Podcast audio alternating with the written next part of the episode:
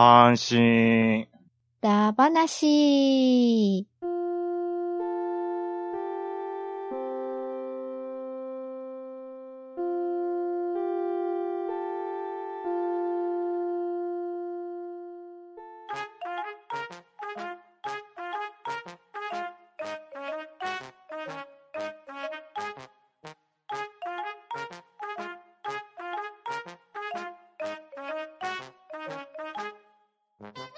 はい、こんばんは。ハンドンダ話始めていきたいと思います。まず、出席取ります。ガーネットさん。はい。寒くなってきたので、愛用のメタスラケープを羽織り始めました。ガーネットです。そして、パンタンでお送りしますが、今回はゲスト会です。暴れラジオスさんより、ちゃんなかさん。はい。お世話になってます。ちゃんながです。よろしくお願いします。はい、よろしくお願いしよろしくおたいんですけど。願いします。はい、ちゃんなかさんなんかテンション低くないですか？テンションが。いや、はい。あのーえ、低いですかね？うん、なんかいつものひ低いですか？調子じゃないような気がしますが。本当ですか？なんでしょう？あの、自分の気づかないところで、メンタルをやられてるのかもしれないです。ああ、まあ、気持ちは非常にわかるんですけどね。はい。はい。こんな3人が集まって何をするかと言いますと、はい。今年の6月の終わりぐらいにですね、はいはいはい。はい。ハンドンダ話第350回におきまして、阪神タイガースダ話前半戦というのをしたんですよ。はい。りましたっけ？ええまあなんか随分昔のような気がしますね。そうですね。だいぶ前に感じます。ああ、だいぶ前に。えーと、な、うん何月って言ってましたっけ？6月26日配信になってますね。ああ、なるほど。あの、阪神タイガースが非常にこう、ホットだったう。ん。暑かったですね、あの時は。いやはい、なんか、はい、そうですね。はい。でもう、なんか、関西の、あの、番組では、タイガース優勝してまうんちゃうか、ああいううん特番ができるぐらいの。そうですね。まあ、毎年ね、そういう特番あるんですけど、今年こそはみたいな感じだったんですけれど、はい。ははい。はい。そのえ、優勝ししたんじゃないんですか？いや、知ってたはずなんですけどね。い。別の世界線では。世界線が違っちゃったみたいで、あ、そうですかええはい。まあ、前半戦をね、話した時にはね、まあ優勝確信してたんですけれど、うんそしてね、調子に乗って、シーズンが終わった時にはね、後半戦をやりましょうっていう約束までしたんですよね。はい。イラン、イラン約束を。フラグや、フラグ。はい。はいまあ、そんなこんなで、今夜のハンドンダ話は、阪神タイガースダ話後半戦をやりたいと思いますので、皆さんよろしくお願いします。はい、お願いします。よろしくお願いします。はい。まあ、枕でもね、言った通り、阪神タイガース、レギュラーシーズン終了したんですが、残念ながらはい優勝を逃してしまいまして、す。そうですね。はい。えー悔しいセントラルリーグ第2位という結果に終わってしまいました。はい。はい。はい。はいあのー、も、でもね、うんまあ2位、まあ去年と同じ2位ですけどう、ん。うんううんん、でも今年、すごくやっぱりプロ野球楽しかったです。うんですね。うんうんうんはい。ゲーム差なしのうん2位ですよ。そうなんですよ。はい。で、勝ち星だけで言うと、これ負け惜しみですけど、うん。セパ両リーグで一番勝ってるんですよ。そう、その通り。うんうんうん。77勝。はい。はい。勝率の差、うんえー、5輪ぐらいですか？そうですね。もう、それで2位っていうことなんですけど、うん。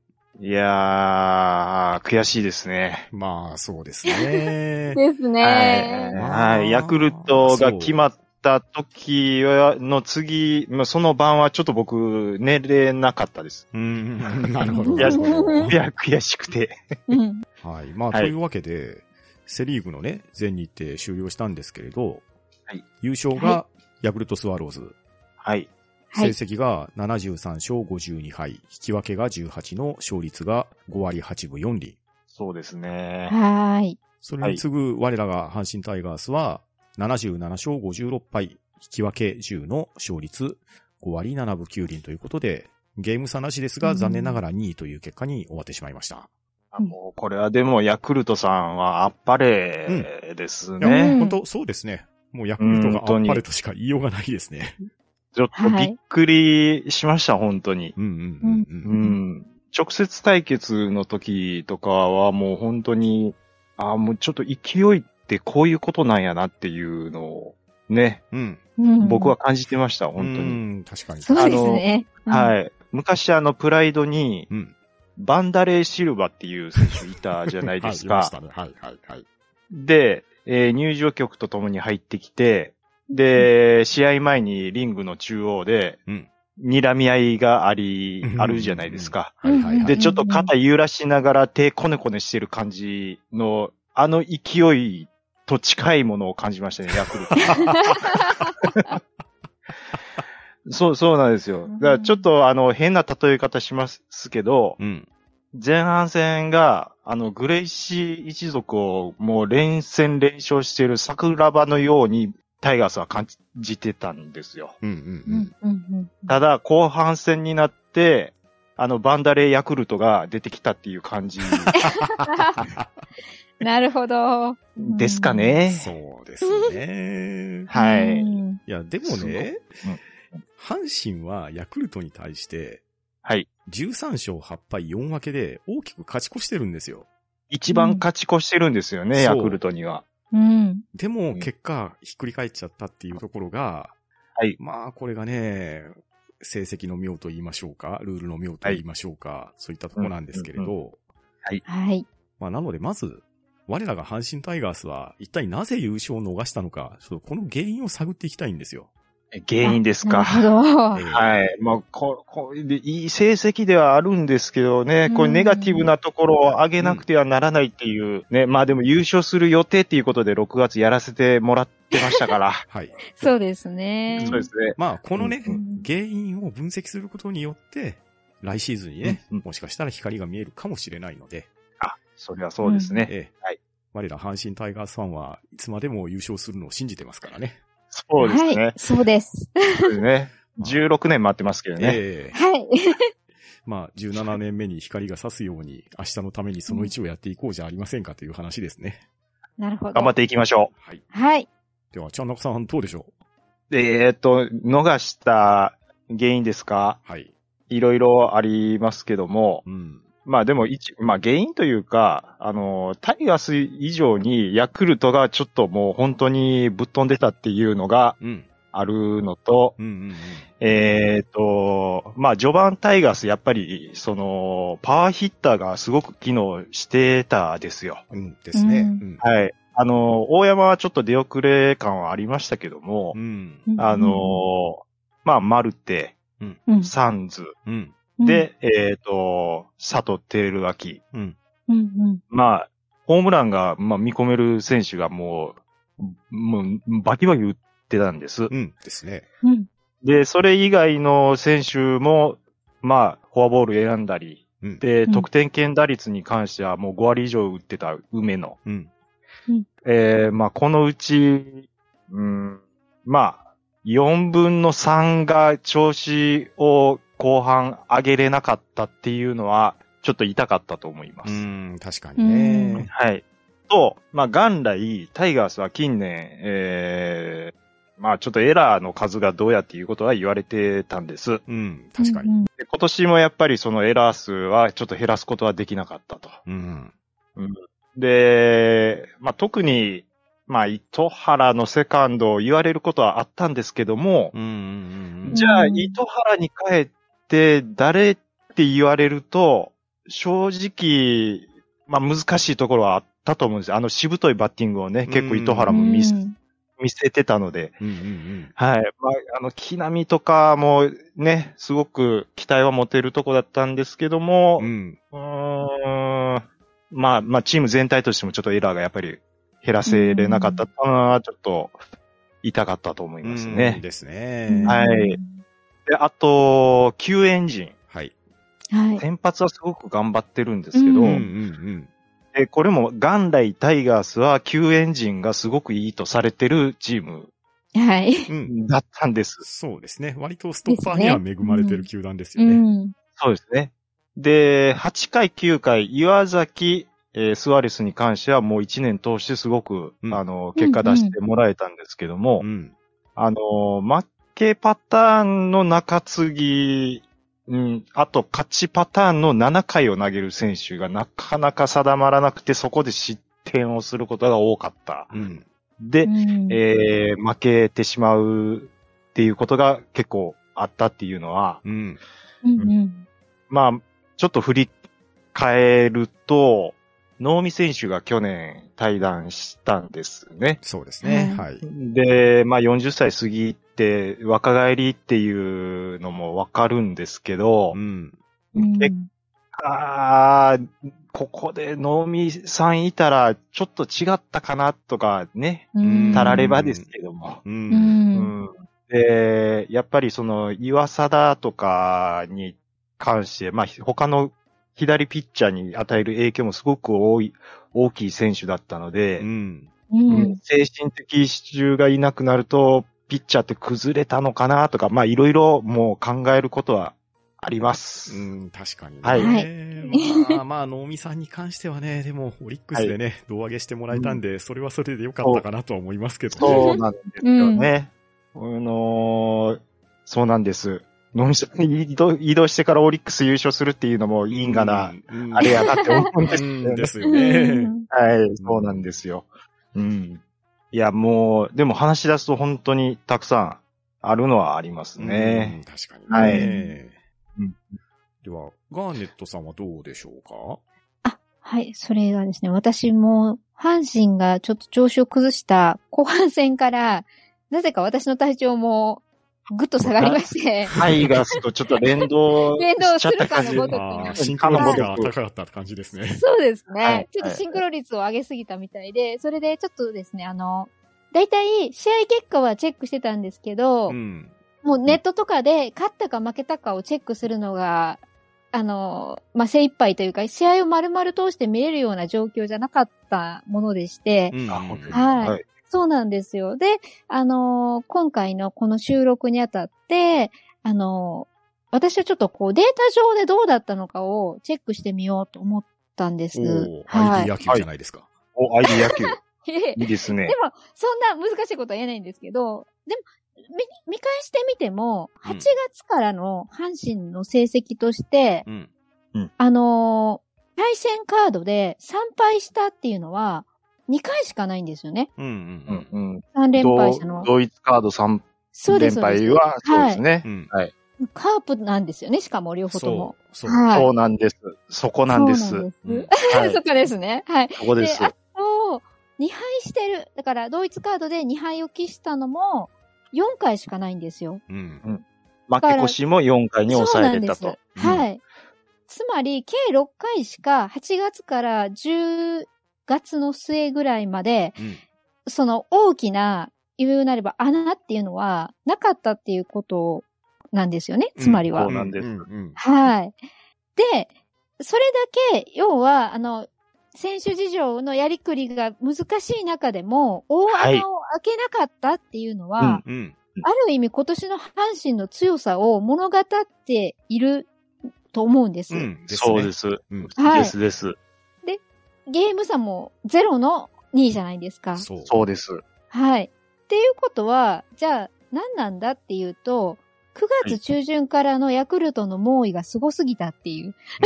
もうそれに尽きるんですよ、本当そうですね。はい。で、うんヤクルトの方を今度成績を顧みたところ、9月の中旬14日から28日まで、うん。9勝0敗4分けなんですよ。そう。すごいんですよね。すごいんですよね。で、はいその後2敗して、いや、これでツバメの羽が折れたかなと思いきや、10月に入った途端、1日から8日までの間で7連勝してるんですよ。そう。そうですね。はい。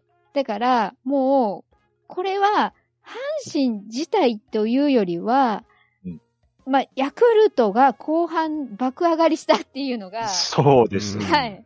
はい。やっぱり、最も大きな原因、まあ、他球団がね、すごかったっていうのだけで収めてしまうのはどうかと思うんですけども、うん。その、そのヤクルトに勝ってさえいて、そこれだけ大穴を開けなかったにもかかわらず、やっぱりあれっていうのは、一番の原因はやっぱりヤクルトの猛追というかもうね、はい必勝じゃないかなっていうふうには、数字的にもその、勝ち負けだけなんですけど、今、ご説明したような、うん。はい、ところはい。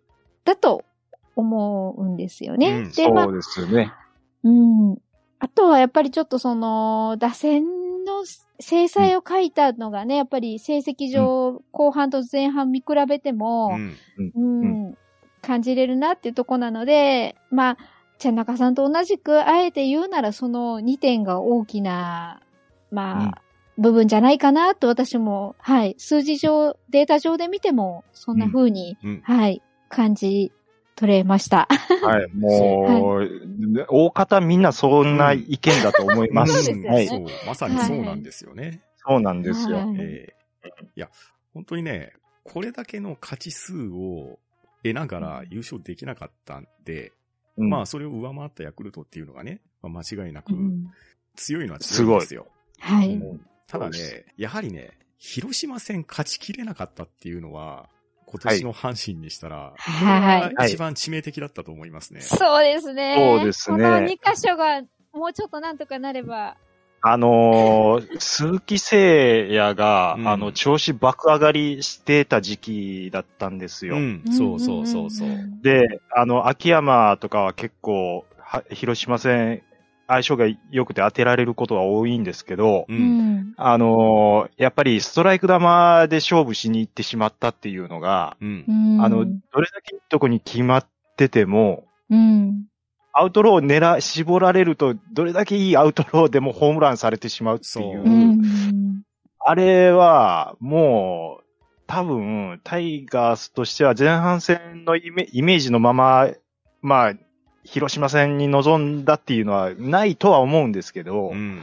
もうちょっと、うーん、鈴木誠也はもうボール球で勝負するぐらいのイメージで良かったんじゃないかなっていうのは。そうですね。まあそうですね。ああの、フォアボール出したとしても振ってくれたらラッキーぐらいの配球で良かったような気は、ね、うんもう素人,、はい素人が言うのもあれですけども、うん。はいはい。もうあれ打たれちゃしょうがないよっていうのはうんうん確かにもうありました。あと、もうベイスターズのオースティンも一時そんな感じだっうん。たですから、そうですね。はい。後半戦に入ってから、その、まあ、4、5、6位の、あのーチームがぎゅっとちょっと上がってききたっていうのはうん、うん。ね、うんそこをちょっとケアできなかったのは、まあ、ヤクルト以上にケアできなかったのはあるかなっていうのはありますね。そうですねそうですね。はいなので、まあ、申し訳ないですけれど、B クラスのチームに取りこぼしがあったっていうのは、うんこれはやっぱり優勝できなかった大きな理由にはそうですねなってし。まうんですよね。それはそうですね。うん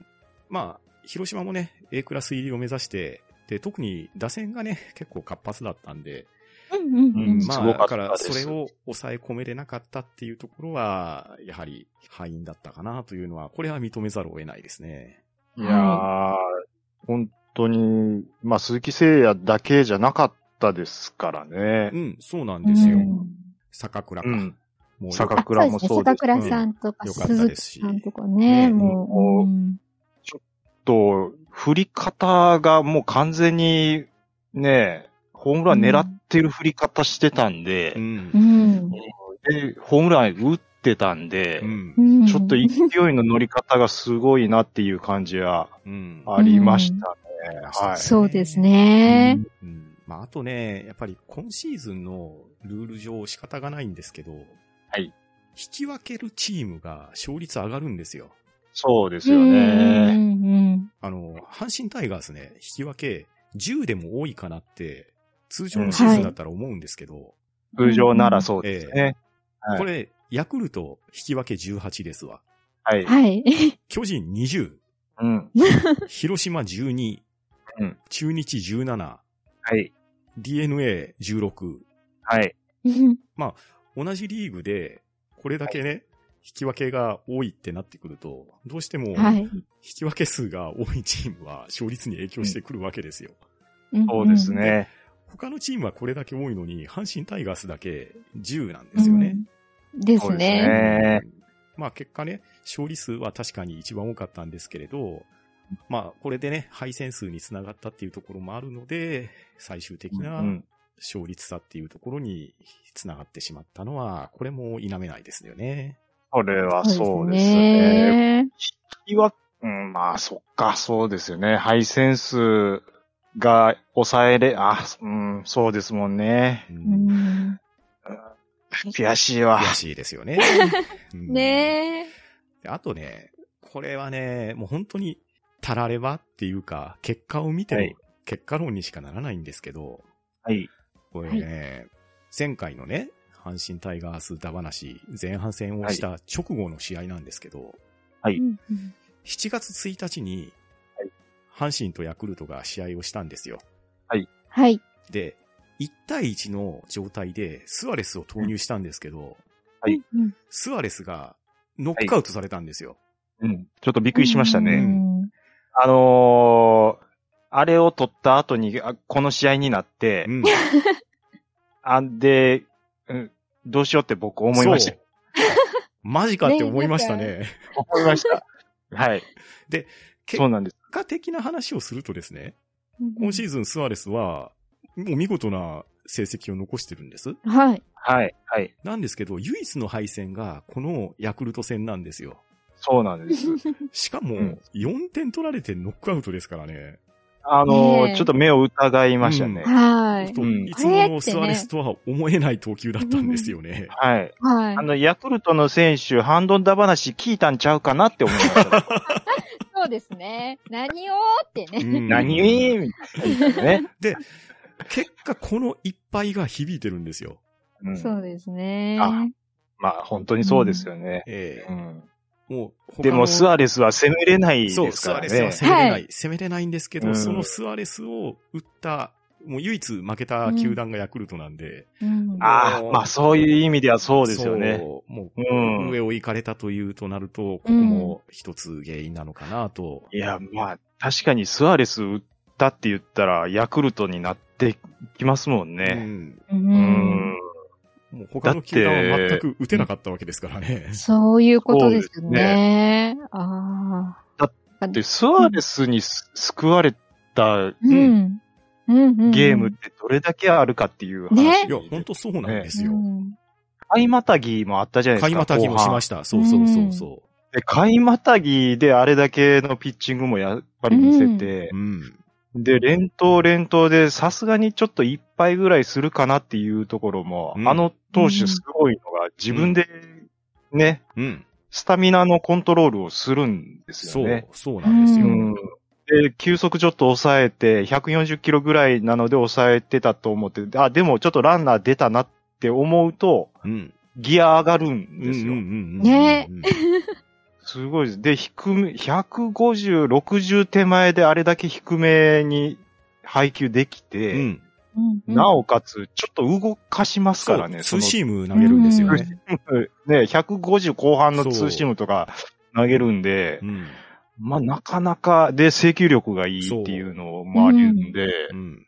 いや、まあ、ちょっと、あそこまでやってくれるとは思わなかったですね。うんうんまあね、昨シーズンね、もしかしたらアメリカに流れるんじゃないかっていうところをとどまってくれて、はいはい。シーズンオフでは何なればこれが一番の補強なんじゃないかぐらい言われてたわけじゃないですか。そうです。そうです。まあでもそれをね、この成績をもって証明してくれたなというところなので。そうですね。うんもう、だから、そのスアレスが打たれたらもうこれは脱帽するしかないなっていうのがうん正直なとこなんですよね。まあ、でも、それは本当にそうですね。うん唯一、スアレスを打ったのがスワローズであったと。うん。うん。もうなんかエンディングみたいな感じになってますけど なん。かね、ちょっと。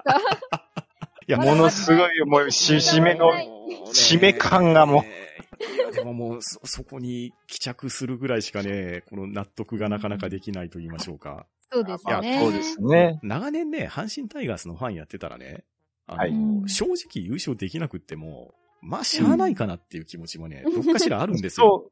そう、そう、はいなんか、そう、そうなんですよね。うん。2位、3位で、まあまあまあ、うんそっか、みたいなね。う。うんんうんううん。ん。まあ、だかそうらねなんですよ、このあたりがね、こう暗黒時代を見ている者からしたらね、負け犬根性が刷り込まれてるんですよ。そう、そうなんですよ。あの、15年、16年優勝しなくてもう、ん。A クラス入れるな、ぐらいの感じでいるとう、ん。変に安心しちゃってるっていう。本当ね、非常に情けない話ではあるんですけどね。そうなんです。でも、この阪神タイガース、7月にちょっと調子崩したんですけど、後半の9月、10月の頑張りっていうのはね、いや過去の球団史上を見ても稀に見る頑張りを見せてるんですよ。あのー前回の6月の配信でう、ん。まあ、僕は9月が怖いですってずっと、うん。まあ、言った覚えがあるんですけど、まあでも、思いのほか頑張りましたね。そう。はい。思いのほか以上に頑張ってたんですよね。うんうん正直ね、2ゲーム半つけられた時にはもうダメだなって思ってたんですけど、はい。うんギリギリ、あのーゲーム差なしに持っていって、そうなんです。本当に最後の最後までわからない状況まで持っていけれたっていうのは、これは長い阪神タイガースの歴史においてもなかなかなかったことなんで、粘りを見せたという意味では、ねまあだって、うん。去年ジャイアンツに7ゲーム以上離されてるのに、うん。いや、根性ないなって思ってましたけど、うん。まあでも、あ、首位入れ替わった、うん。ちょっともうって思ってからの粘りは僕は、あしかもあの主力をかなり変えてからのプレーだったんで、うん。まあ、特にあの島田とかは、うん。うんあの2軍で結果を出してからう、ん。まあ、1軍でチャンスをもらい、うん。正直、2軍で結果出しても、ちょっとしんどいんちゃうかなって思ってたところ、これちょっと根気よくつく使ってたら、うん大事なところで、ね、トントントンと打ち出したので、そう、そうなんですよ。うんいや、すごしかもね、近本の代わりじゃないですか。そうなんですよ。いや、これはなかなか大したもんだなと思いましたよ。大したもんだと思いました。うん。はい。で、近本が実は後半戦足をずっと痛めてたにもかかわらず最多安打のタイトルを取ってると。そう。うん。で、盗塁がね、うんあれ？後半走らないなと思ったら、実はそういう原因があって、盗塁がなかなかできない状況だったと。そうそうそうそう。はい。ただ、ルーキーの中野くんがあれだけ走ってくれるっていうので、うんうんうん。いや、ちょっとびっくりしたのが、本当に、まあ最初、パワーヒッターが、まあ全然調子が上がらなくてスタメンで使えない時に、うん。近本が3番になり出した頃があったじゃないですか。うんうんうん。で、1番に島田を置いて、で、うん2番中野で、うん。えー3番近本。うん。えーっと、その3人で先制点ポンポンポンって取った試合とかが結構あって、うん。うんその3人以外全然打たへんのに、その3人だけで点数取って、あとピッチャーが抑えて勝つっていう。うん。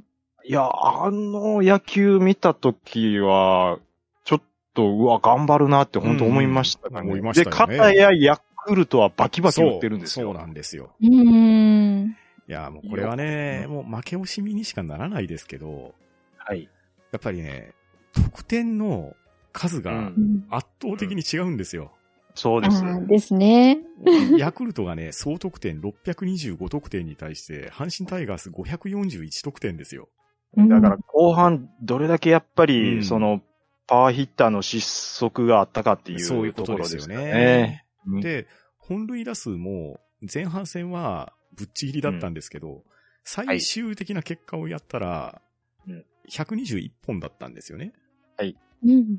まあ、これに対して首位のヤクルトは142本打っているということで、うん、うん、うん。うんえーまあ、ね、九段の金満球団はね、169本とか、まあ、打つんですけれど、あだ大丈夫ですか、えーこれ若干角が、どどうしたんですか？パンターさんには珍しく。角立てていくスタイルだ。あ、はいはいはいはい。えーはい。うん、まあやはりね、パワーヒッター頼りの野球には最後までいけれなかったっていうところですよね。いや、負け惜しみになりますけど、やっぱり神宮の広さでフォローの風がね、神宮は吹きやすいとかってなるとう、ん。うん、いいなホームランもっと見たいな あの、ね、両右翼の長さはう、ん。そこまでって甲子園はね、うん。あの、長くはないんですけどそうん。うん要は、そのスタンドまでの膨らんでる部分がものすごくうん。ね、広いので、そうそうそう。ですね。はい。まあ、他の球場でホームランになるところのゾーンが全然外野フライになるうんっていうのは、まあ、多分にあるのは、まあ負け惜しみですけどうね。ん、そうですね。まあでもね、先ほどもちゃんなかさんがおっしゃったようにね、はい。盗塁数の跳ね上がり方がね、ここ近年すごいんですよ。うんあ、の、タイガースってう、ん。ここダメだって言われて、そこを頑張るじゃないですか。うんうんうん。ではいそこ頑張ると今まで良かったところが凹んでくる まさにそう。っていうのがあるんですよ。そう、そうです。言ってください、言ってください。そう。はい。本当にね、もう、盗塁って言ったらね、赤星しか走らないんじゃないのっていう時代があったじゃないですか。盗塁数がとにかく少ないってダメ出しをされうん。た期間がものすごい長かったんですよ。長かったんですけど、なんとなんと、今年の盗塁数114盗塁ですよ。どうなってるんですか？どうなってるんですか？すごいですよ。12球団ね、トップですからね、これ。そうですよね。そうダイソー要員もなんか F17、F1 編ぐらいいるんちゃうかっていうぐらいね。そうそうそうはい。走れる選手めちゃめちゃいますそう。よね。そう、そうなんですようん。ねで、中野に関してはうん、うん。あのー盗塁成功率、うん。あの、プロ野球史上ナンバーワンらしい。そうですね。ねえ、もう今までいろんな韋駄天見てきましたよ、我々。うんはいうん福もあ福本さうん。うんん。はじめ、うん。屋敷、うん。ピノ、ピノですか？ピノはちょっとぶっちぎってますよ。あ、そういうファミスタですね。ナムコスターズですね。はい。ナムコ、ナムコオールスターズの、あ、まあ、まあ冗談はさておき、いろんな韋駄天見てきてますけど う、んうん。はい。プロ野球史上、あれ、確か9割南部って多分成功率、プロ野球史上ナンバーワンうん。らしいんですよね。ううんん。しかも、ルーキーですからね。ですよ。ねいやーまあでもう、ん。あのー盗塁が増えた分、うん。その、救援防御率がす今度は下がってきたみたいな。そうなんですよね。うんで鳥谷がすごく活躍してう、ん。センターラインも、ね、結構タイガース、あ、特に外野の守備なんかはもう、12球団ナンバーワンじゃないかとかって言われてた時代もあったんですけど、うん。まあそこが今度は悪くなってくると。そうですね。うんまあ、どうしてもね、打線を、こうね、重視すると守備力が落ちるっていうのはやむを得ないところではあるんですけれど、うん、まあまあ、確かにね、でもこれは、うん皆さん言われたように、失策数で点を上げちゃったっていうところも多々見ましたんでね。ありますね。しかも回の浅いところでやってしまって、リズム崩すのはもう結構うん。多かったです。あのリズム崩すのが、あと2試合少なかったらって思います。そう、うんそうなんですよね。しかもね、打つ人がエラーしちゃうっていう悪循環がね、あるんですよね。そうですね。使わざるを得ない。でもその守備は目をつぶらないといけないのかっていうのが、まあこのあたりはね、うん矢野監督も悩んだのかもしれませんけれど。そうですね。うんいやー、難しいとこですね、これは。難しいところです、本当ね。に。悩ましいですうね。ん守備って、うん。ある程度その、もう伸びしろって限られてると思うんですよ例えば古くは中日の立浪がいたじゃないですか。ん。はいはいはい。うんまあまあまあ、最初から最後まであんな感じですよ。うん。で、まあ、昨シーズンオフ、あれだけ守備の練習をしても、うん。数を減らせれなかったっていうことは、うん。やっぱりその守備っていうか、まあエラーを減らすのって、並大抵じゃないのかなって、やっぱ、ちょっと感じましたね、僕は。うんまあそうですよね。まあそうじゃないのかもしれないですけど、やっぱり、ある程度そのセンスっていうところにも起因してるのかなっていうのはうんうん。思いますけど、まあでもこれを減らさないことにはそうね、、そうなんですよ。こうん本当に急務なんですよね。そうですね。うん具体的にどこを強化するといいと思いますか？これはですね、守備に関したら、やっぱりね、サードとセカンドですよ。そうですね、うんサード、セカンド。まうんあ、あと、まあ外国人枠なんでしょうがないんで、まあレフトぐらいですかねうん。うんうんうん。まあ、大山をどう使うかっていうのと、セカンドを果たして誰を固定するのかっていうところは、阪神の命題だと思いますね。めちゃくちゃ思います。めちゃくちゃ重い。うんはいあのーセカンド、いい名手を今まで見てきてたはずなんですけどね。うんそうですねそもそもやっぱ、うん糸原が三塁が専門っていうのは、あるのはあるんですよね。そう、そうなんですよ。ただ、三塁ってなると、大山か佐藤っていうのがやっぱり第一にあるのでう、ん。もうそこはやっぱ動かせないと。うん。で、一、じゃあ大山一塁にしたところでう、ん。じゃあ、丸ってどうするのだっていう話になってくるので、そうう。ん。で、フォアボールも選べる。で、次につなげ、まあ、ホームランも見込めるってなると、やっぱりマルテは外せないので、一塁うん丸じゃないですか。うんもう、この辺の、なんていうんですか、もうテトリスがもうどうしても好き、ね合わ、合わさってくれない感がもうえ、ね、噛み合わないってうんど噛み合わうやっても。ないなって。で、じゃあ、あの、二軍でこんないい選手がって思うんですけど、うん。うん。あの、パワープロとかやったらね、自分で操作できるんで、うん。なんとかあれするんですけど、そればっかりはもう生のゲームなんで、うん。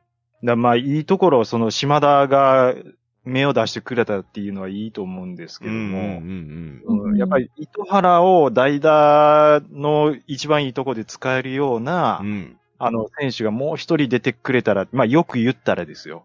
うん。っっていうのは、まあありま。すよね。ただ糸原もやっぱり結構ね、粘って粘って塁に出るっていうのは、特に後半すごく見せてくれたところがあるので、糸原のね、打撃は非凡なところありますよ。ありますあります。あと、ショート、うんまあ序盤は中野と木浪であれしてたんですけど、うん。木浪が後半ね、すごくね、うん。あの、いいところで、あの、助けてったんですよ。そう。うん、ヒットもよく打ってましたし、うん。まあ、このままでは終わらないぞっていう木浪の気迫も見れたのは良かったんですけど、うん。うん。やっぱり一番のとこも最後の最後、近本までいなくなるっていうね。そう、そうなんですよ。うんあーちょっとやっぱり痛かったですし、うん最終戦、あの、フルメンバーじゃなういん。中日ドラゴンズに4-0で負けるっていうのが、そねえ。あのー本当に、耐え難きを耐えう。、うん。うん。忍びがたきを忍び。を忍びを聞いてる感じだったですね、本当に。確かに、本当にね、うん満身創痍でよくやったんですけど、最後力尽きましたね。そうですね。で、力尽きてる裏で、ヤクルトは解消していたっていうところが、そうです。まあ、これが非常にね、好対象で象徴的でしたね。そうです。ね。あのースアレスってタイガースにすごくやっぱり恩義を感じてるみたいでう、ん。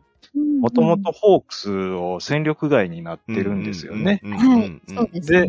はい。で、そこをタイガースが、あの、まあ、うちで頑張ってくれっていうことで、まあ、オファーを出して、で、あれだけの結果を出してくれてると。うん。うんで、まあ、メジャーに行かずとも、で、まあ、今年も残ってくれたと。うん。うんで、あの、まあ、今年からちょっと、あの、タイガースの試合を見るだけじゃなくて、あの、試合前に、うん。あの、うんエンジンを組むんですよね。そうそうそう。で、そこで、まあ、あの、何かこう、ちょっと士気を高めるようなことを言って、うん。あの、ゲームに臨むっていうのを、まあ、インスタグラムとか、まあ、そういう、まあ、タイガースの YouTube とかで、まあ、配信してるっていうのを、あの、今年から、まあ、見出したんですうん。よ。うん。はい。で、まあ、野手が、そう、ベンチにいる、まあ、大体ブルペンとかにピッチャーはいるんで、うん。あの、そのエンジンに、まあ、入るっていうのは、野手の人がほとんどなんですけど、うん。うんタイガースがやっぱり後半厳しい時に、スアレスがあのエンジンの掛け声をしたい、自分で挙手してうん。出てきた時があったんですよね。そうそうそう。うん。はいで、その時、あの、糸原選手とかが、まあ結構エラーが込んでしまって、結構叩かれてた時期だったんですよ。で、そのしんどい時に、スアレスが出てきて、あのーまあ、チャンピオンになる人は、まあ、常にポジティブなイメージを持って試合に臨むと。うん。うん失敗を恐れることをしないんだっていうことを言ったんですよ。うんうん。うんで、その話をしてる時に目の前で聞いてたのが糸原だったのうん。で、最初は、あ、スアレス珍しいなっていうような感じで、あの、ニコニコしながら聞いてたんですけど、うん。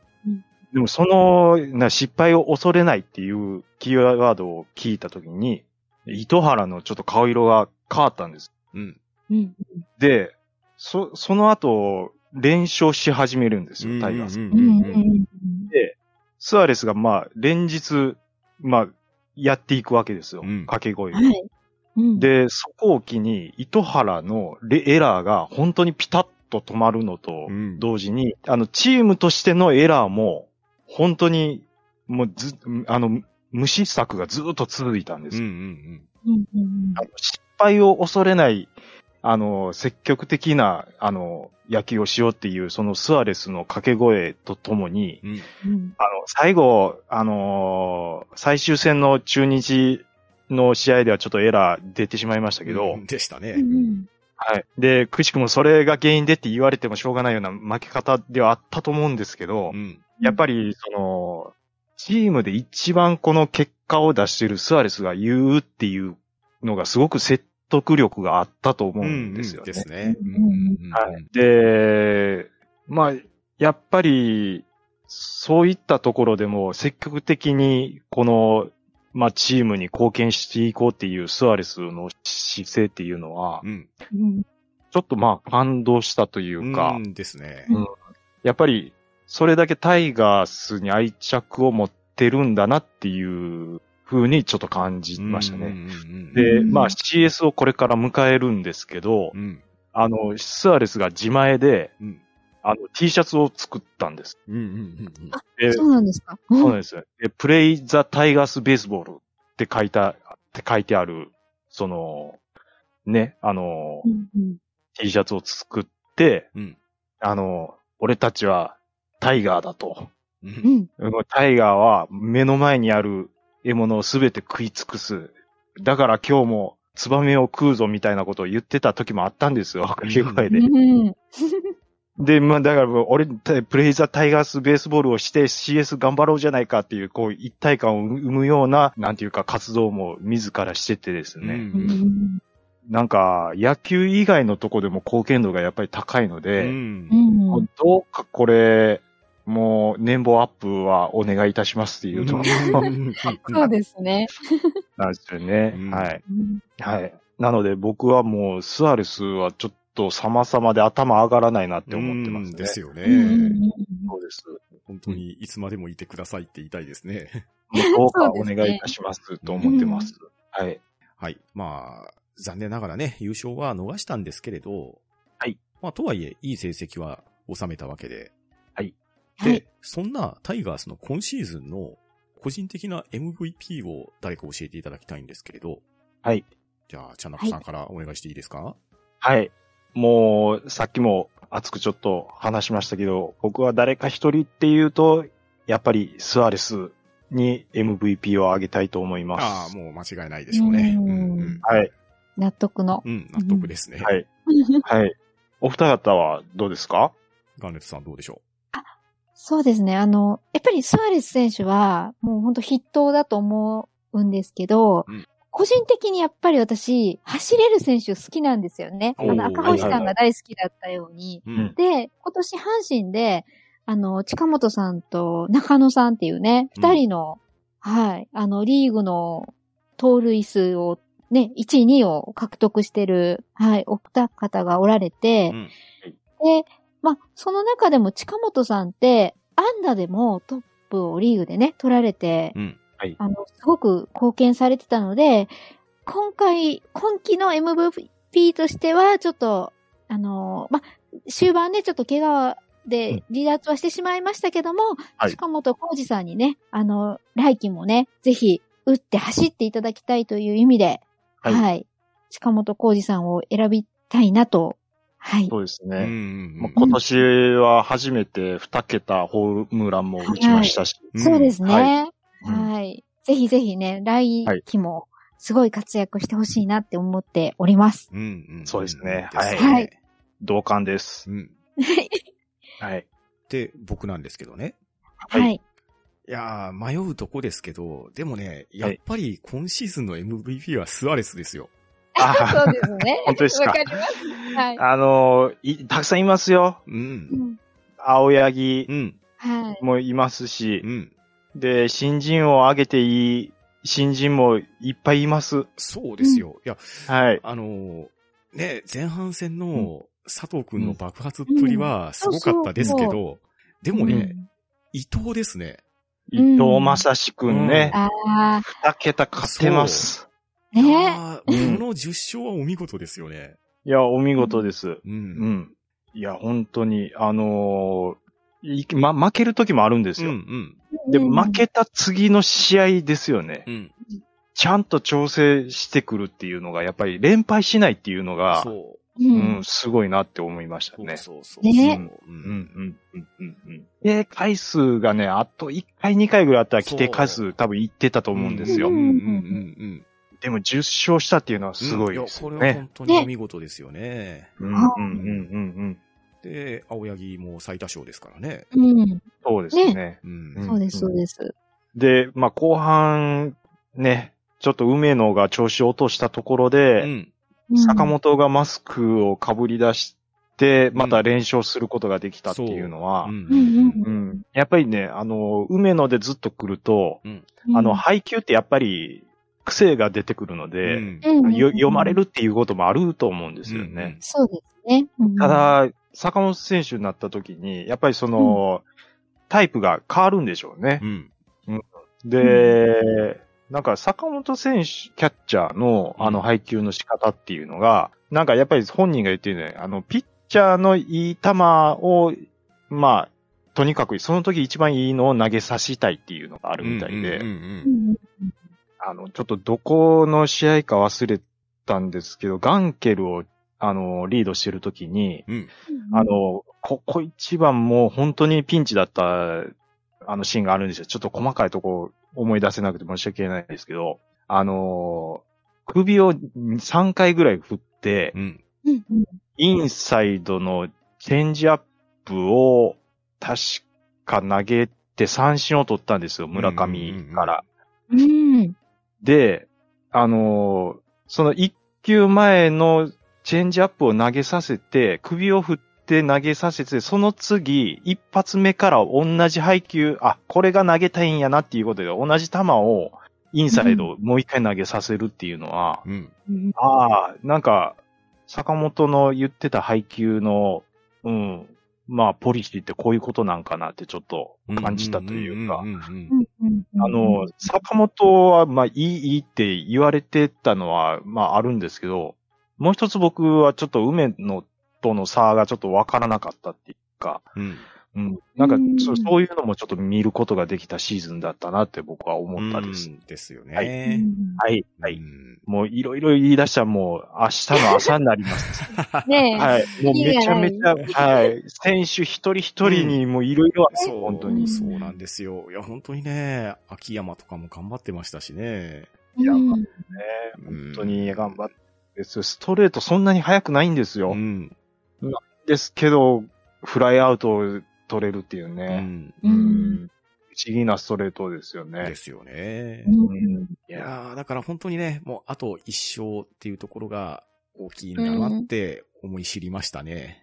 そうです思い知りましたねね。あのーははい。一試合だけ僕甲子園行ったんですよ。うんうん。へえ、いいですね。うんで、9月の、まあ、ジャイアンツ戦があったんですよね。はい。うんうんで、ここを、まあ、勝ち越すかどうかで今後がっていうふうに言われてたところだったんですよ。ここの時は、まだそのヤクルトがそこまでね、うんうんうんいや、でもちょっと不気味ですね、ぐらいに言われてた時期だったんで、はい。うん。ここで、えっ、と、2勝1分けするんですよ。うんうんうん。はい。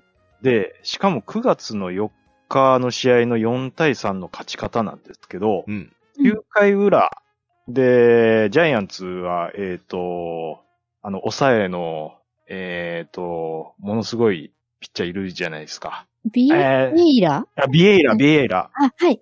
で、ビエイラが30何試合無失、えー連続無失点っていうので、うん。あのーもう、剛速球160キロ優に超えてくる投手、もう絶対無理だと思ってたんですけど、うん。大山が逆転ツーランうんうんうん。打ちましたね。うん打ったんですよ。僕はもうあのインサイド160台の速球を大山、しかも本調子じゃないって言われてた大山がレフトスタンドに掘り込んだ時は、うん今年はもうちょっともらったかなと、ちょっと思ってしまいました。で、その次の日見に行ったんですけど、うん。はい。6点リードされてたのをうん。追いついてまうっていうね。ん。で、ドローに持ち込んだ時は、あ、これ、ちょっと勢い乗ったなって正直思いました。うん。ましたけど、もっと乗ってたっていうね、もう何回も言いますけど。はい。そうですね。ううん。そうですね。はい。ちょっと、でも、あのージャイアンツの失速の仕方が、うん。ああ。あの、本当にジャイアンツらしくないってですねいうか、そうですね。最終的に借金しましたからね。そうですね。あのー強いジャイアンツのイメージしかやっぱ我々ないん。うん。な、なんだかんだで、うん。終盤の勝負どころは、うん。うん、その、やっぱ優勝経験豊富で、その経験値もありますし、メンタルも出来上がってるので、うん。あのーもう、すごいことに、すごい粘りを見せてくるだろうなって思ったんですけど、うんいや、ちょっと、失速は、うん、まあ、ジャイアンツファンの方が一番感じられてるんだと思うんですけど、うーん。まあ、いろいろ理由はあるんでしょうけど、僕は中田問題がでかいんじゃないかなと思ってますけどね。どうなんでしょうね。まあ、いろいろ、その、やっぱ内部の雰囲気とかって結構僕はあるのかもしれないなって感じましたね、いろいろ。うんですね。うーん、そうですね。うん。それを理由に、やっぱり、スワローズのその一体感を持っうんてやってるっていうのは、やっぱりそれこそチームの雰囲気以う外ん何でもない、何者でもないと思いますし。うんとにかく負けないっていうのがね、すごいですよ。うん。そうなんですよね。そこですよね。うん。もう、だからね、いろんな例えはあるかもしれないですけど、息を止めて水面に顔突っ込んで、どっちがうん我慢できるかっていうような勝負なわけじゃないですか。いや、ほんとそうなんです。そうなんですよ。ねえはい。うん。いや、だってね、奥川と高橋がちょっと仕上がってきたじゃないですか。そううん後半、すみません。ちょっとうん、やっぱりその、奥川投手と高橋投手ですよね、うんスワローズ。うん。もう、なんか序盤そこまでフィットしてなかったと思うんですけど、まあ中10日ぐらい空けて調整してきたみたいなことをちょっとちらっと聞いたんですよね。うん。辛抱強くあの、高津監督が。うん。う。うんん。で、終盤あれだけちょっと大車輪で活躍されると、うん。ううんん。いやー、なんて言うんですかね。高橋投手、なんかマウンドさばき見てるだけで、もう、最初言いましたけど、ちょっとバンダレシルバぐらいのちょっと威圧感やっぱあるんですよ。乗ってる感、テンション自分で上げてきてる感がすごいんですよ。うんう。ん。いやー、これちょっと打ってないなっていうのは見てって、やっぱり感じた時点でちょっとやっぱ負けかなっていう感じでね。そうですですね。ねうん。まあ、そこへ来て、やっぱりそう数字をあながちもうその時点で、八木ね、秋山とかはもう出してきてるのうで、ん。あの、いつも通りの投球をやろうっていう感じのテンションなんうん。うん。うん、ただしもう、ヤクルトはもう後半伸びてきて、俺たちこっから行くぞっていう勢いがもう、もう、うわーってきたんで、ううんん。あーもう一番最後、もうだからガンダムで言うコロニーレーザーみたいな。うんうんうんうん。そうなんですよ。もうそれでちょっとやられてしまったっていうのはうんありますね。まあ、はい。そうですよね。うん。まあ、なのでね、今シーズンの阪神タイガース MVP、まあ、ちゃんなかさんはスアレスを、ガーネットさんは近本を、そして、まあ僕はスアレスを押したわけなんですけれど、はい。結局ですね、スアレスがここにいるっていうことが敗因なんですよ。ああ、MVP MVP の位あ、置に。MVP がっていうことです。ああ、うんまあ、えそうですね。んもう見事な成績ですし、うんすごい火消しっぷりだったわけですよ。うんうんうんた、だ、最初の方に言ったように、スアレスが唯一負けた試合、ヤクルト相手にかっさらわれたっていうところも事実ですし、うん本来であればですよ、クローザーが一番輝くっていう状況はあんまり望ましくないんですよね。うん。確かに。うんもっともっとしっかりと4番に座った選手が MVP になるであるとか、そうですね。ううん。しっかりとした大エースですね、沢村賞を取るような、やっぱりエースがいてっていうような状況になるのが、優勝をつかみ取るためのもうワンステップなのかなって思うわけですよ。そうですね。うん。まあ、やっぱり4番が固定できないっていうのは、ちょっそうですと、ね。打線の安定感がないですもんね。うんこそうですねそうですはいそうです、そうです。もうそこをね、比べるとしようがない話ですけど、やはりはい山田と村上っていうビッグネームを持ってるチームと持ってないチームは大きく違いますね。そうですね。うん山田、村上、まあ、ジャイアンツで言うと岡本。うんそうですね。あのー優勝するチームで、その、絶対4番って、うんまあやっぱりいるんだと思うんですようんね。うんうん大概が。あの、ホームラン40本打ってととは言わないです。うん。で、でも、やっぱりここ一番は、こいつだよねっていうところで、座ってもらえる人がやっぱり、うんうんいてほしいなと思いますうし、んうん。まあ、やっぱりそうなるのは僕は大山なんじゃないかなって僕は思います。なってもらいたいんですよ。なってもらいたいです。うんええはい。ですね。そうなんです。あのー、助っ人がたくさん打つのももちろん嬉しいんです。うん。うん嬉しいんですけど、やっぱり、生え抜きの日本人に行ってもらいたいっていうのは、やっぱりありますねそうで。すね。うんはい。そうなんですよ。長年阪神がね、渇望している和製大砲っていうのがね。そうなんです。いいや、ただなんだかんだ言いながら今素材はいるので、ます。そうですね。はいうん。それを見事に育てていただいて、花開いていただいてっていうのが、次への希望ですかね。大山か、佐藤。うん。うんその二人どちらかうん頑張っていただきたいというところですね。はい。まあ、佐藤はでも2年目のジンクスが半年で来てもったかなっていう感じは、うん。もうややっぱり研究されてますよ。うん。あの、特にね、オリンピック期間で特に研究されたと思いますね。研究されてますし、やっぱりね、周りもだいぶ三進数のことを言い出したりとか、うん。うん。ううん。すると、やっぱり耳に入るとね、そうですねルーキーには格でしょうね。うん。プレッシャーがね。うん。うんうん。もうそうですし、まあ、でもあれだけになるに、こう立て直すことができなかったらね、うん。打撃のコーチとかも、そう。もうちょっとね、なんとかできなかったのかなっていうのは思いますけど、まあまあでもそれもね、そうなんですよもう過ぎた話なのでうね。ん、まあだからね、うんまあ選手だけの問題じゃないんですよ。やっぱり首脳陣とかね、えーそういったところもいろいろうん、まあポリシーは持ってされてるとは思うんですけどね。うんう。ん、ただ、やはりプロの世界なんで、結果を残してなんぼっていうところも、ね、うんうん評価の一つにはなりますんでね。そうですうね。んまあやっぱり優優勝が取れる位置に、やっぱり行っただけにうん、ちょっとね、うん厳しい評価にね、なってしまいますよね、うんそこはで。すね。ねえ、うんもう本当あと一つかみでしたからね。そうそうなんですよ。うん優勝までそうなんですよ。うん まあそうなんですただね、我々はね、温かい目でね、阪神タイガース見守らないとダメだと思うんですよ。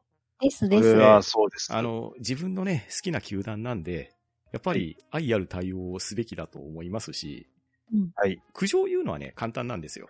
うんうん。うん、そうです。そう。別に何も考えずにあいつ辞めさせろとか、うんね、言うのは簡単ですけど、いや、それはないものねだりであって、はいね、現状ある戦力でいかに勝つかっていうのを工夫するのもプロですからね。そうですね。ええそういった努力をした上で勝ち取って、で、美味しいお酒を飲んで優勝したいっていうところにつなげていきたいですね。そうですね。本当そうです。はい。というわけで、はいこの配信をするのがですね、はい。予定通り行くと、11月6日の配信になる予定なんですよ。おおということはですね、はい。CS の第一戦が、はい。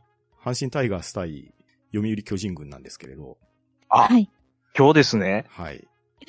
まさに、えー今日はい。これはいを勝たずして、日本シリーズへの道っていうのがないわけじゃないですか。その通ルーりです。ルールですからね。ええはい。うん。シーズンでは2位に終わりましたけれど、はい。ルールのため2位に終わりました。はい。はい。そのルールを逆手に取れば、まだまだ日本一っていう夢があるわけじゃないですか。です。これこれもまたルールですからね。はい。はい。うん。で、どうやったら CS 攻略できるかっていう話をちょっとしていきたいんですけど、お、これはもういろんなケースあると思いますよ。えーじゃあ中さんどうですか？そうですね。まあ、多分 CS1 戦目ジャイアンツはピッチャー菅野で来ると思うんです。うんうんで、えっ、と、タイガースはちょっと、まあ、脱線、サンズ、うん、佐藤がどうなるかっていうのもありますけども、うん。結局は、その菅野投手に相性のいい選手を、まあ、当てていくっていううん。スタイルがいいのかなと思います。うんうん。うん。うん。となると、うーん、そうですね。まあ、左を、まあ、並べざるを得ないっていう感じにはなるのかなと。うん、そうなりますよね。まあ、予予想なんですけども、うん。はい。まあ、1、2、3番は、まあ、島田中野、近本のような気がしてます。うん。本当は1番で近本は使いたいんですけども、うん。うん。まあ、マルテをちょっと4番に置かざるを得ないのかなっていう感じがするので、う。うんん。まあ、その3人が、まあ、機能して、で、まあ、まあ、本来ならね、1、2、3で、で、クリーンナップが返すっていうのがあれなんですけど、うん。まあ、下位打線で貯めれるかどうかだと思うんですよ。なるほど、なるほど。はい。っうん。てなると、やっぱり、まあ、キャッチャーどっちで来るかわかんないですけども、うん。で、ロハスもね、多分出されると思うんですよね、左なんで。で、あ、うんロハスの話ちょっとしなかったですけども、前半戦結構ね、もうなんでロハス使うんやろっていうぐらい使ってたんですけど、うんうんうんでも後半戦そのおかげがあってか、まあロハスがちょっと結果出し始めたっていうのがあったんですよね。うんうんですね。うん、なので、まああそこをぐっと我慢して使った矢野さんは、まあ結果的にオールライトだったと思うんですよ。うんうんうん。なので、ロハスあたりがやっぱり出るか出ないっていうのも、うん、まあ、出場した場合はそれもありますし、うん。まあ、うんおそらくタイガースはピッチャー高橋そう春人ですね。が行くと思います。高はい橋。ですよね、初戦は。うんだと思います。で、ペナントレースでは高橋春人、その、スアノにね、な投げ勝ってるんですよね。で、スアノも今シーズン調子悪かったんですけども、後半結構調子を上げてきて本来の姿にもう戻ってるのうで、ん。やっぱり投手戦になると思うので、うん。まあ、エラーをしないっていうとこですね、まずは。そうそうですよね。うんはいそうですね。エラーをしない。で、うんあの、きっちり岩崎、スアレスに、まあ、つなげる。うんまあ、1点差であるか、まあ、2点差であるか、まあ、うん、大量得点とまではいかないですけども、うん、なんとかこう、1点2点を守る試合ができるかどうかっていうところだと思います、僕は。そうですね。はい。初戦ですね、やっぱり。ですね。うん。うんうんよく言いますよね初戦はい。初戦落とすと、クライマックスのうんファーストステージは大体落としてるのが多いようなので、うん。はい。はい初戦にも全部かかってるような気がしてます。うん。はい。ですね。はい。ガーネルトさんはどうでしょうか？はい、私すいません。そんな、ちょっと、あの、めっちゃ大雑把な感じにしか考えてこなかったんですけど、あ、いえいえ。まあ、その、はい、えっ、と、まあ、データ的に結果だけで見た場合の話なんですけど、まあ、投手陣はいると。うん。で、抑えもいる。うん。で、うん走れる選手もいるし、安打も打ててる。うん。ってなると、あと足りないのは何っていうと、つながりだと思うんですよね。うん。はいつ。まり、打線の主軸となる部分が、どれだけちゃんと機能するかっていうのが、クライマックスシーズンをこう、うん勝利できるかどうかの要になってくるんじゃないかなっていうふうに、はうんい、すいません。もうめっちゃふわっとした感じ、の。もうでも本当そうだと思います。うん。はい。まあ、まあつなげるっていうと、はい、そのそうです、そうです。もうね、バントとかもそういう細かいところもそうですけど、はい。うん、そういう細かい一つ一つのプレーがちゃんとできるかどうかっていうとこうん。ですからろのような気がしね。ますね。うん。はいうんだから、つながりですよね、本当に。そうですね。うんうんで、まあ、その、うさぎを抑え込み、こう、ツバメをね、こうんう、狩るためには、そこの辺かなと思ってるのと、まあ、多分はいないとは思うんですけど、はいヤクルトに9月に1回すごい大敗期してるじゃないですか。うん。そうですね。10点差以上のはい2勝を食らってるので、うん。ないとは思うんですけど、苦手意識だけは持たずに臨んでほしいなっていうのが、うんうんあの、そうですね。まずは、もう、気を抜いてたらダメなんですけど、うん。はいうさうさぎはね、あの、追い込まれたら、ライオンをねうん、蹴り殺すような蹴りをね、あの、してくるんで、まだ先の話なんですけど、まあうん。うん。うんどちらにもね、ちょっと気を張って、はい、うん。うん。しっかりとね、こう、した、ね。はい、打線が見たいな、というのふうに、打線を期待したいなと。はい。うん。あと、まあ、守備ですね。はい。そうですうね。ん。あの、うんエラーがなくなれば絶対つながりもできますし、つながりがうまくいけばエラーも減るっていうね、不思議な野球の法則があるんでね。うんはいそうですね。はい。うんこのね、方向を気をつけていただきたいなと。はい。そしてクライマックスは、ぜひね、こう、リアタイで見、見守りたいと、うん。はい、思っております。うんうんうん。はい。応援しましょうお願いしますうんですねあね。はい。応援します。はい。はい。まあ、お二人がね、言われた通りなんですよ。はい。うん。ただね、阪神タイガースね、なんせ今までもそうなんですけど、短期決戦に弱いんですよ。そこなんですよね。ねもうネガティブ要素ばっかりがね、うん思いついちゃうタイガースファンの差が。はい差が。そうなんです。はいいやそうなんですけれど、はい。話のね、中盤でも言ったように、選手の粒はそれなりに揃ってきてるんです。うん、うん、うん、うん。だから、今まで阪神タイガースがやられてきたような展開ですね。うん要は、クライマックスシリーズ男みたいなのが出てくる可能性もあるわけですよ。お、お、ズバリ。そこに期待したいのは、やはり佐藤くんなんですよ。ああ、佐藤くん。はい、はい、はい、はい。ここで、ここで、もう一度前半戦のあの力を見せてほしいっていうのが、これはファンとしてもそうですし、はいうん甲子園で試合ができるっていうのは大きいと思うんですよね。そうですうね。ん、うん、そのそうですね。はい。甲子園、ホームラン出にくいですけど、佐藤くんのパワーを持ってすればっていうところは、大いにホームランを期待していいと思うんですよ。はい。うんうんうんなので、その一発に期待はしてみたいなと思うんですよね。そうですね。ああと、雰囲気、そうですね。あの、うん雰囲気持っていくことができますからね、佐藤のホーそうムランって。そうそう確かにそう。で、うんそれが出れば、何番で使われるかわかんないですけど、大山にも期待はできるんじゃないのかと思うんですよ。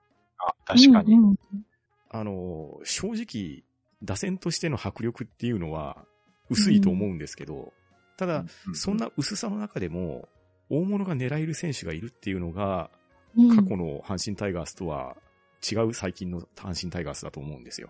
そうですね。うん確かに。確かになので、その二人に期待したいのと、はいあとね、僕個人的に頑張ってもらいたいのは、エゴシタイガなんですよ。お、来ました。ほうほう未完の大気。未完の大気と言われ続けて本当に未完なんですよね。いや、でも、全然一発も狙いますし、うん。守備も良くて、ほんで、打てるっていう。そう。いや、はい。うんここでまだまだ収まる選手じゃないはずなので、はい。うん切り札的なところとしては、エゴシの頑張りは期待したいんですよね。エゴシなるほどそうですよね。あの、走れるし、パワーあって守れるって、いや、うんほんとそうなんですよ。そう。なん、今年で、一軍でちょっと見れてないですからね。あのーうん登録はされてても、うん出番がないっていうのがかなり多かったんで、うんうんうんうんまあちょっとシリーズ男になってもらいたいなと思いますね。うん。そうですす。夢ありますね。んそうですね。はい。僕はそうですね。やっぱり、まあ、チーム内で、うん。唯一現役の選手で、うん。あの、優勝の経験があるって言ったら、糸井だけなんですよね。うんあ、そうか。はい。そうだ、そうでだ、伊藤選手。うんうんはい。で、糸井選手、これね、あの、タイガースファンが、まあ、去年ぐらいまでう、ん。糸井を、あの、矢野監督は使ってたんですけど、うんうんうん。あの、糸井だけちょっとひいきして使いすぎちゃうかみたいなことを言うファンがやっぱりいいましたうね。んまあ、だからかどうかかはわかんないですけど、あの、やっぱりちょっと若手にスイッチしていくように、やっぱりなった、うんまあ、っていうのは、うんあるんですよね。うん。で、うんあるんですけど、ただ、あの、糸井に関しては、うん。あのーまあ、前半戦、まあ、中盤戦もそうですけど、スタメンで起用された試合に関しては、うん。うんほとんど結果を出してるんですよ。ホームランを打って。だから、その本当に選手が足りない時に、うん。うんまあ、島田使うのももちろんいいんですけど、うん。うんなぜスタメンで糸井を使わないのかなって僕は思うなるほど、なるほど。んですよ。うんあの、選手をね、この育てるシーズンではないです。うん。優そうですね。優勝をつかみに行く年なので、うんうん結果を出してる選手を使うべきだなって思ったんですよ。うんうんうん確かに、で確かに。はい。で、まあ、島田選手がこう、2軍で、で、1軍にアジャストするまでの期間、やっぱりこれだけかかるんだなっていうのを、まあ、見れたっていうのもあるんですけど、うん。うんいやー、それ、でも、スタメンで糸井を使った時のデータ、ちゃんと、矢野さん見てるのかな？でも、素人にはわからない何かがあるんだろうなって思いながらうん。見てたんですけど、うんうんうんでもここは、やっぱりその、うん。まあ、菅野投手に対しての左なので、うん。うん僕、糸井、まあ、島田じゃなくて糸井を使うのも、うん。まあ、うんありかな。確かに確かにスタメンでね。うんはい。うん。ありじゃないかなっていうのは、はい。そういうふうに思いますね。はい。うん。なるほど。うん糸井をもうちょっとね、やっぱりうんベンチに置いとくだけじゃなくて、スタメンで使うっていう機会も短期決戦はあってもいいのかなって思いますね。大いにありですよね。